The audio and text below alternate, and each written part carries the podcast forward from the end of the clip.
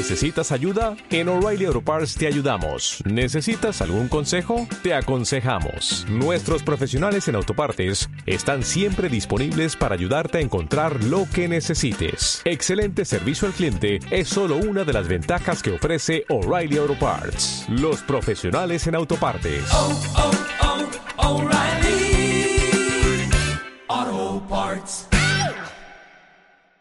Malditos nerds.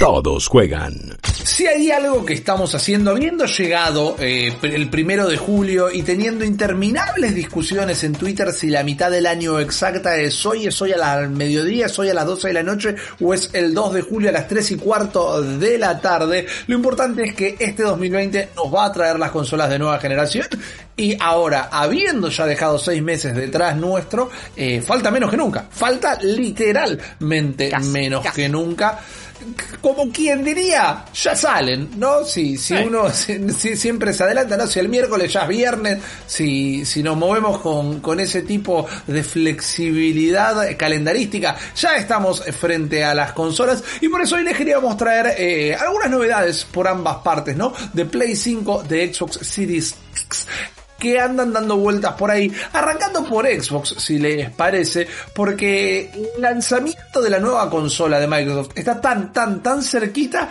que casi que era en agosto acaba de trascender la información. Parece que los planes iniciales de lanzamiento de la Xbox Series X era para agosto, lanzamiento o fecha de lanzamiento atípico para una consola de videojuegos dentro de todo. Ahí lo vemos a Aaron Greenberg, el capo de marketing de Microsoft con una Xbox Series X eh, de heladera en lo que fue la presentación tibia presentación de los juegos de que podemos esperar en la nueva consola de Microsoft de principio de este año la Xbox Series X iba a estar saliendo guillo en agosto de este año, dejando el slot de las fiestas, dejando el slot de noviembre, lo que ahora entendemos que va a ser la fecha de lanzamiento de ambas consolas Next Gen para la eh, susodicha Lockhart, la consola de menor potencia de eh, esta generación. Y también nos podemos detener un poquito en la Lockhart, ¿verdad? Porque creo que es algo que siempre tal vez mencionamos, pero nunca nos detenemos o nunca explicamos bien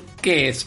Cuando se fueron anunciando las nuevas consolas de Xbox, inclusive pasó en la generación anterior a partir de lo que fue el anuncio casi sorpresa de Xbox One S, eh, se sabe que Microsoft empezó a trabajar como en consolas intermedias, podríamos decir. Si vos querés, si te da la plata, si tenés ganas de hacer el esfuerzo, te vas a la tope de gama, que en este momento sería la Xbox eh, One X, o si no, tenías modelos intermedios como la Xbox One S. ¿Cuáles eran las diferencias? ¿Cuáles eran las diferencias? Bueno, la X es 4K, la S no, eh, tienen eh, distintas capacidades en cuanto al poder de la consola, tienen desde lo físico tienen distintos tamaños. Es como que la versión menos potente nunca me suena una manera muy fidedigna de explicarlo, pero es la manera más fácil de entenderlo también. Es como un escalón antes de lo que te pueden ofrecer las consolas de tope de gama. Bueno, esta nueva generación va a ofrecer algo similar con la llamada Xbox Lockhart, que seguramente sea un nombre de, de proyecto y tal vez lanzada Claro. o sea, se va. Muchos dicen Series S para seguir aportando a la confusión. Eh, sí. Porque te van a seguir. Eh, bueno, igual tiene sentido. Xbox One X, Xbox Series X, Xbox One S, Xbox Series S. Correcta mundo. Ponele. Pero bueno, si encima le van a dar soporte de sus juegos third party durante un año a la Xbox One X y a la Xbox One S, eh, todo es una gran confusión. Y también está la Xbox SAD, que es la Xbox One S All Digital Edition. ¡Ah! Me cansé de solo decir los nombres de estas consolas.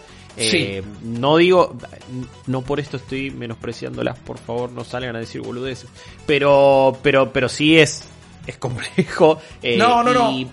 Y me parece igual que también es parte de la estrategia, ¿no? Es una continuidad. No es un quiebre generacional más allá de la potencia claro. que traen, y esa es su estrategia. Exactamente. Bueno, la Lockhart eh, había sido prácticamente considerada un mito hasta hace muy poquito que algunos estudios llegaron, mostraron una actualización que tuvo el, eh, el kit de desarrollo, la máquina que le dan a los estudios para que empiecen a desarrollar los juegos que van a salir las nuevas consolas tuvo una actualización y mostraron eh, lo que era la ficha del update, mostrando cómo remarcaban más de una vez cuáles iban a ser las capacidades del Sí. modelo Lockhart. Por ende, si todo esto que se está hablando es cierto, más allá de que no sea un rumor, sino que son distintos reportes de, de un par de medios, en agosto hubiéramos tenido la Xbox One X, ahora en eh, noviembre vamos a tener ambas consolas. Lo que genera un pequeño problema, pero sí puede llegar a prestarse a la confusión. También como cuando la gente confundió la Wii U con un periférico de la Wii y no traccionó ventas en un principio. ¿Por qué? Hmm. Porque van a salir los dos modelos al mismo tiempo y no es que como en el caso de Play 5 una va a traer disco y la otra no. Claro. Aparentemente la Lockhart es un modelo bastante inferior a la de hecho, Xbox Series en el- X. según se rumorea en algunas cosas, es menos potente que la Xbox One X. En otras, en otras es mejor y también son componentes nuevos. No me acuerdo si no era que en CPU era mejor, pero los teraflops eran menos, la resolución no es 4K, apunta más a 1440, si no me equivoco, eh, y, a, y a otro tipo de, de gama. Pero no puedo evitar pensar en el mercado de eh, celulares, y, y- y perdón que te interrumpí, ya me fui ahí. No, por pero favor, que, por favor. Pero que en general es, es eh, se maneja de esa forma y, y siempre el termómetro es Apple, en cierto punto, más allá de que nuestro país no es eh, quien reina. Claro. Es muy difícil tener un celular, de la, eh, un dispositivo Manzanati, pero cuando se lo presenta es el iPhone 11. Y es el iPhone Pro, el iPhone 11, el iPhone 11S, el iPhone 11 Pro Max, el Pensaraza. Y tenés uno para todos los gustos. Últimamente vienen igual ofreciendo precios bastante más acordes a lo que ofrecían antes. Y me parece que encima son productos, obviamente su calidad es medio innegable. Pero, pero se ha estandarizado un poquito más Apple en eso. Sí. Pero son los reyes de te tiro un montón de variedades cuando lanzamos nuestra, nu- nuestra nueva tanda de celulares. Ahora, y esto también Ahora. lo vamos a- a seguir discutiendo hoy en otro bloque quizás. La industria de los videojuegos se maneja de otra forma. Y si y el usuario de videojuegos, el, el que está metido, el que va a ir a buscar tu consola ahí en el primer día, quiere que vos le digas, no papá, ya está, esta es la nueva y esto. Y, y- y cuando presentás esto, es como, ok, ¿qué me estás mostrando? ¿Es un salto generacional? ¿No es un salto generacional? Claro. ¿Cuánto lo voy a poder aprovechar? ¿Cuánto no? Y después el usuario mucho más casual y el que no está tan metido es el que en otros lugares del mundo la va a ir a comprar al supermercado y se va a dar el efecto Wii Wii U, pero no se va a dar el efecto de PlayStation 4, PlayStation 5. Ah, listo, es la 5. Dame la 1. Claro. Claro, claro, claro. Que, que puede es algo súper reduccionista, pero, cuan- pero ya vimos cómo ha afectado. No sé si en 2020 y en medio de una pandemia esto va a tener tanta implicancia o no. Pero ya la historia nos ha mostrado algunos casos donde es una boludez el nombre, ¿eh? pero genera confusión y si genera Sí. confusión, cagaste. Totalmente, totalmente de acuerdo. Entonces, me parece una estrategia que se puede llegar a complicar. Claramente, según lo que cuentan los reportes, la fecha de agosto saltó a noviembre por complicaciones con el COVID-19 y Claro. son más que comprensibles porque está el mundo entero metido en este baile. Pero me empiezo a preocupar un poco. Y cuando digo me preocupo también no es porque elijo una parcialidad, porque en mi mente y en mis planes, no solo porque sea mi trabajo, sino porque es una pasión, voy a intentar apuntar a tener las dos, como logré tenerla en esta generación, que fue en distintos años, después de mucho tiempo de ahorro, pero digo, como a mí me gusta esto, como yo estoy metido en esto, voy a apuntar a tener las dos. Pero quien quizás hace el esfuerzo para una sola, aún sin confundirse, Guillo, temo Sí. que diga, bueno, yo llego a la Lockhart, y que después realmente quede muy por debajo de la propuesta de lo que es la Series X y que directamente los juegos no corran de la misma manera. Y ahí puede llegar a pasar lo que podemos poner de ejemplo nada más cuando apareció la 3DS, la New 3DS Oh, que sacó un par de juegos que solo corrían ahí, no corrían la 3DS original y después se dieron cuenta que estabas marginalizando a un montón de usuarios y no volvieron a sacar ningún juego, haciendo que en un principio un montón de gente se comprara una consola nueva, haciendo que otro montón de gente se sintiera alienada y de repente te tuviste que quedar en el medio y hiciste un movimiento Sí. de mercado enorme para algo que fue, no, no terminó siendo de ninguna manera beneficioso. Eh, a full. Por ahora el mensaje de Microsoft viene siendo nadie va a quedar afuera, Ajá. no va a haber contenido exclusivo durante el primer año para estas consolas, por lo menos de ellos, de los first party, no de otros juegos, o sea, Assassin's Creed Valhalla. Eh, para Assassin's Creed no, no, perdón, Assassin's Creed Valhalla iba a salir, va, va a salir también en las consolas actuales. Sí, Eh, entiendo que sí. Perdón, o- otros juegos third party que, que, que- que no van a salir en las consolas actuales. Un Resident Evil 8, ponele.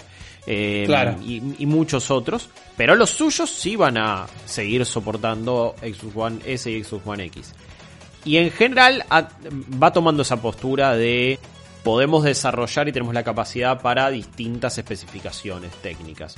Mucho más parecido al gaming de PC, donde sale un nuevo juego, pero vos Correcto. lo estás jugando con una tarjeta gráfica de hace dos generaciones y con un CPU un poquito más bajo y no pasa nada. Sí, lo corre más, más feo, pero bueno, por lo menos lo podés seguir corriendo. El mercado de consolas, sin embargo, no, no se maneja de esa forma ahí. Y ellos están diciendo y siguen insistiendo con que tienen la consola más potente del mercado. Y tienen la, la consola que a nivel técnico va a romper absolutamente todo. Y va a ser la mejor y que PlayStation 5 no llega a ese nivel. Pero me pregunto si el que mucho abarca poco aprieta. Y después no van a tener esa expectativa. Todo esto, perdón, vamos a ver cuán espectaculares van a ser los juegos de Xbox en, esta en este showcase que vamos a ver, que va a ser el, en julio. Algunos especulan 23 de julio. eh, pero bueno, es, es cuando vamos a ver finalmente Halo Infinite en todo su esplendor y un montón Sí. de otros juegos. Correcto. Eh, Pero todo ya- esto, sí. No, no, perdón, pensé que hacías una pausa. Iba a aclarar la fecha del evento. Supuestamente va a ser la tercera semana de julio. Si no es el Claro. 23, eh, es en algún momento de la tercera semana de julio. Y luego otra presentación en agosto, donde se está pensando que ahí van a presentar Lockhart. Ok, ok, mira, bien. Y está bien. El tienen que- datito. sí, ti- ti- ti- tienen que separarlo. Pero lo que iba es. Vemos cómo se terminaron viendo juegos como The Last of Us y varios otros exclusivos de PlayStation con hardware mucho menor.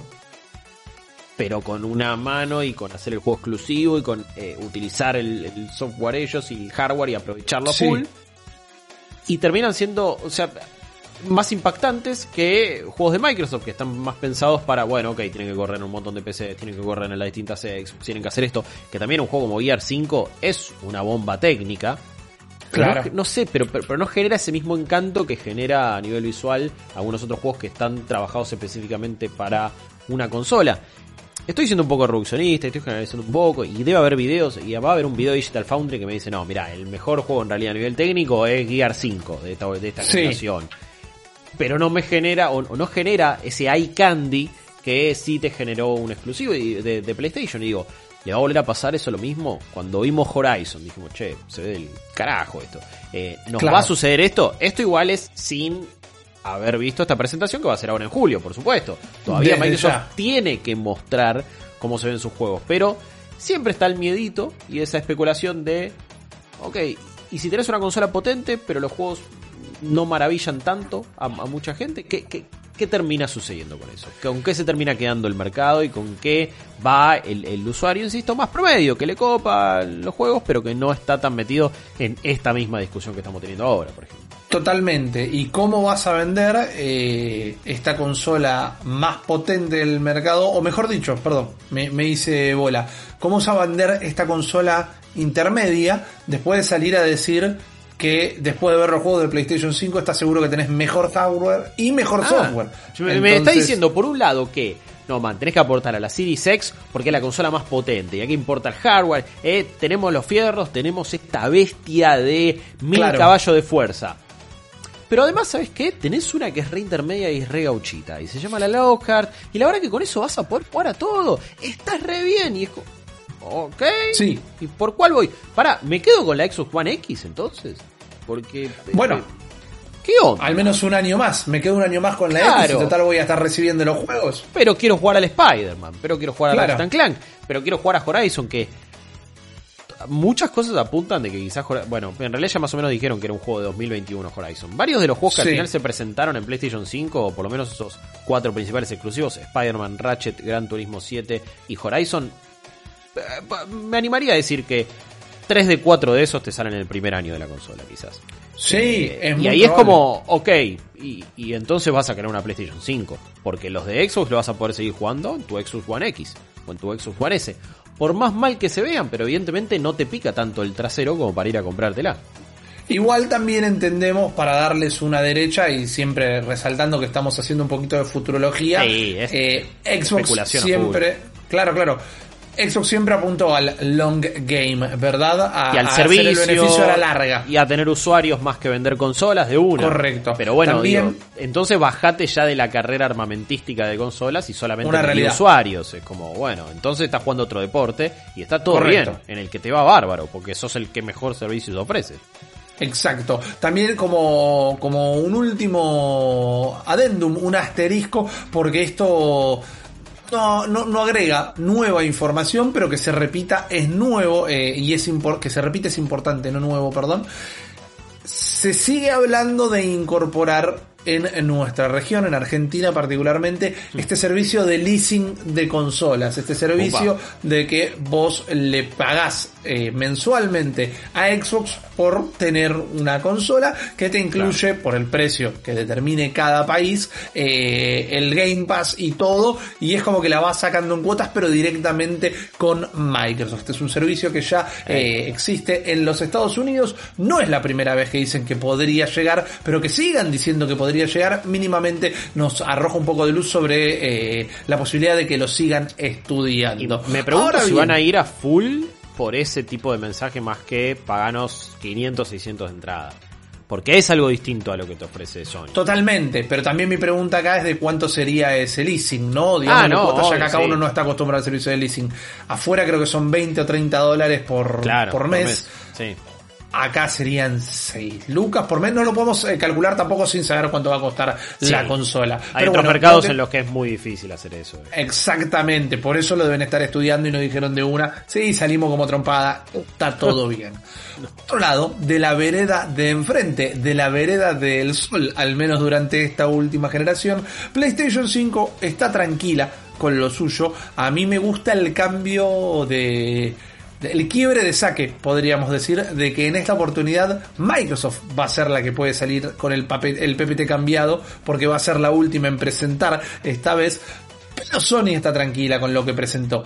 Tiene la aprobación de la gente, tiene eh, franquicias que se venden solas directamente, tiene el arrastre de la consola más vendida de los últimos 7 años y además tiene el aval de la gente de Epic, quienes eh, últimamente los vimos haciendo esa presentación de Unreal Engine 5, diciendo que estaba corriendo justamente en una Play 5, Guillo. Sí y salen a decir, salen a repetir, salen a remarcar que lo que hace la Play 5 aparentemente no lo puede hacer nadie. O que lo que hace la Play 5 como consola es algo que no estábamos teniendo ni en cuenta que una consola podría llegar a ser. pero eso es, como... Eso es... Ok, de un lado me están diciendo que son, es mucho más potente. Pero de repente desarrollar... Y ojo, Epic no, no ha sido el único que ha salido a hablar maravillas del hardware de Sony. Eh, también hubo otros desarrolladores que dijeron que están súper impresionados con lo que se puede generar ahí y no hablaban de la Series X. Claro. Es una, es una cuestión de acuerdos. La de Epic estoy seguro que sí. Las otras, no sé realmente. Exacto, exacto. Por más que tengan menos teraflops, quizás hay algo en ese hardware, hay una magia en el SSD y hay un temita que lo pueden explotar mejor y pueden salir mejores cosas.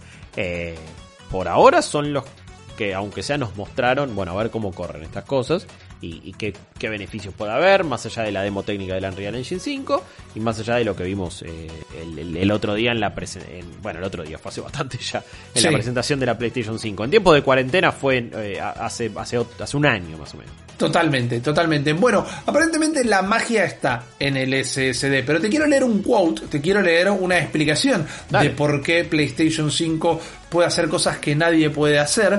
Eh, porque directamente lo que dijo la gente de Epic es PlayStation 5 es una pieza maestra en cuanto a diseño de un sistema. No solo es un gran salto hacia adelante en términos de procesamiento de imágenes y de performance, pero también es revolucionaria en términos de, de almacenamiento y compresión de data. Recordemos que habló mucho Cerny de la compresión de data en lo Sí. que fue ese soporífero evento eh, en el marco de la GDC. eh, destrabando, y acá quiero ah, subrayarlo, ponerlo en negrita cursiva y meterle un resaltador. Destrabando nuevas maneras de desarrollar experiencias. Los gráficos de la nueva generación y el poder de procesamiento no solo van a ser más inmersivos, sino que van a permitir conceptos nuevos de gameplay para los juegos que se van a desarrollar. Y acá está la nueva generación que yo estoy buscando. Lo que dice la gente de Epic es que la capacidad que le da la PlayStation 5 va a hacer que no solo los juegos se vean como nunca se habían visto hasta ahora y ray tracing y la mar en coche, sino que los programadores van a poder hacer cosas, van a poder pensar y desarrollar mecánicas, ideas de cómo jugar a los juegos eh, que hasta ahora no se podían hacer directamente. Claro. Y para mí ahí está el quiebre generacional. El quiebre generacional verdadero, hay que verlo todavía, es cuando no solo los juegos se ven mejor y la iluminación es increíble, ni hasta las pantallas de carga duran una milésima de segundo, sino cuando los juegos cambian, tal vez. Eh, Sí, sí, que es lo que según queremos. Esta gente, claro, según Pero esta gente, vemos. eso lo puede hacer PlayStation hasta ahora, o lo va a poder hacer solo PlayStation 5 en un principio. Uf, eh, son palabras grandes. Sea, después Claro. hay que estar a la altura de eso. Sí, sí, también los puede haber empujado bajo un camión con esta. Sí, te iba a decir, medio que no, no, no, no sé cuánta mano le está dando si después lo que vemos no es tan impresionante. Y por ahora los juegos que vimos, eh, que han sido, so- sobre todo estos exclusivos, ¿no? Que veníamos diciendo, Ratchet, Spider-Man, Gran Turismo, Horizon, por ahora no- no- es, es difícil mostrar eso en una presentación eh, y en un, y en un trailer pequeño, pero sí, no viste nada revolucionario. Se ve del carajo, obvio, sí. Este Gran Turismo 7 que lo estamos viendo acá en pantalla, no podés creer cómo se ve a nivel Claro. realismo. Obviamente siempre los juegos de autos es lo más fácil para que se vea increíble, pero, pero sigue después cuando veíamos la, la demo del Ratchet ves un tema de, de, de físicas, de iluminación, de partículas que en las consolas anteriores no podía estar. Pero eso a nivel técnico, ¿qué posibilidades de gameplay nos da? No lo sabemos, ya muchas veces les contamos cómo el hecho de los tiempos de carga, que ahora van a ser nulos aparentemente, hace que ya no tengas que pasar por ese pasillito así medio, eh, medio atascado para que cargue el próximo nivel y así sucesivamente. Entonces vamos a tener experiencias que ponen el concepto de fast travel en un, en un juego de mundo abierto quizás se cambia, quizás va por otro Claro. lado, eh, como, no sé, se, se pueden crear experiencias de juego donde de repente se spawnean cosas mucho más fácil, no sé, estoy pensando, digo, ¿cómo llevan esta carga de assets a, la velocidad de la luz eh, para que te afecte a nivel jugabilidad? Son palabras grandes, me parece que siempre, en realidad siempre, la, la única transición de generación de consolas que viví realmente desde adentro fue esta última, fue la de. PlayStation 3, eh, PlayStation 4 y Xbox One, y medio que estuvo definida de entrada porque Xbox la pifió grosso. Claro. Pero veo una incertidumbre de que todavía no sé quién la tiene más me- mejor, todavía no sé quién la tiene más fácil, todavía no sé quién va a vender más. Y hay mucho todavía por definirse con un, un público que encima, en época de cuarentena, estás atento al más mínimo tweet y a la más mínima punto y coma que Sí. hay en, en- en una gacetilla de prensa, porque todo puede significar algo. Totalmente, totalmente. Algún- una, parte está hablando de menos, la otra puede llegar a estar hablando de más. Hablan los de alrededor que tienen más data que nosotros, pero no sabemos cómo hay que tomarla. Sigue siendo una incertidumbre esta nueva generación, la llegada a la misma. Sabemos que ahora sí, llegando julio, estamos a un par de semanas de lo que tiene que ser la presentación definitiva de Xbox, donde seguramente eh, me animo a decir que vamos a escuchar el precio, lo que también podría llegar a. empujar a PlayStation a hablar del... Yo me la juego con esta, ¿eh? Eh, no sé si va a ser el mejor precio, pero para mí... eh, siendo ellos los que van a jugar, a hacer la última jugada, tienen acá el momento de acaparar toda la atención y no solo van a hacer con esos juegos míticos que todavía no conocemos, pero que los tienen tranquilos, que son mejor que los de Play 5 y con lo que va a ser finalmente el precio o al menos la fecha de lanzamiento de la consola. Lo importante es que en el momento que se comunique esto, ustedes lo van a estar viviendo con nosotros en vivo en Maldito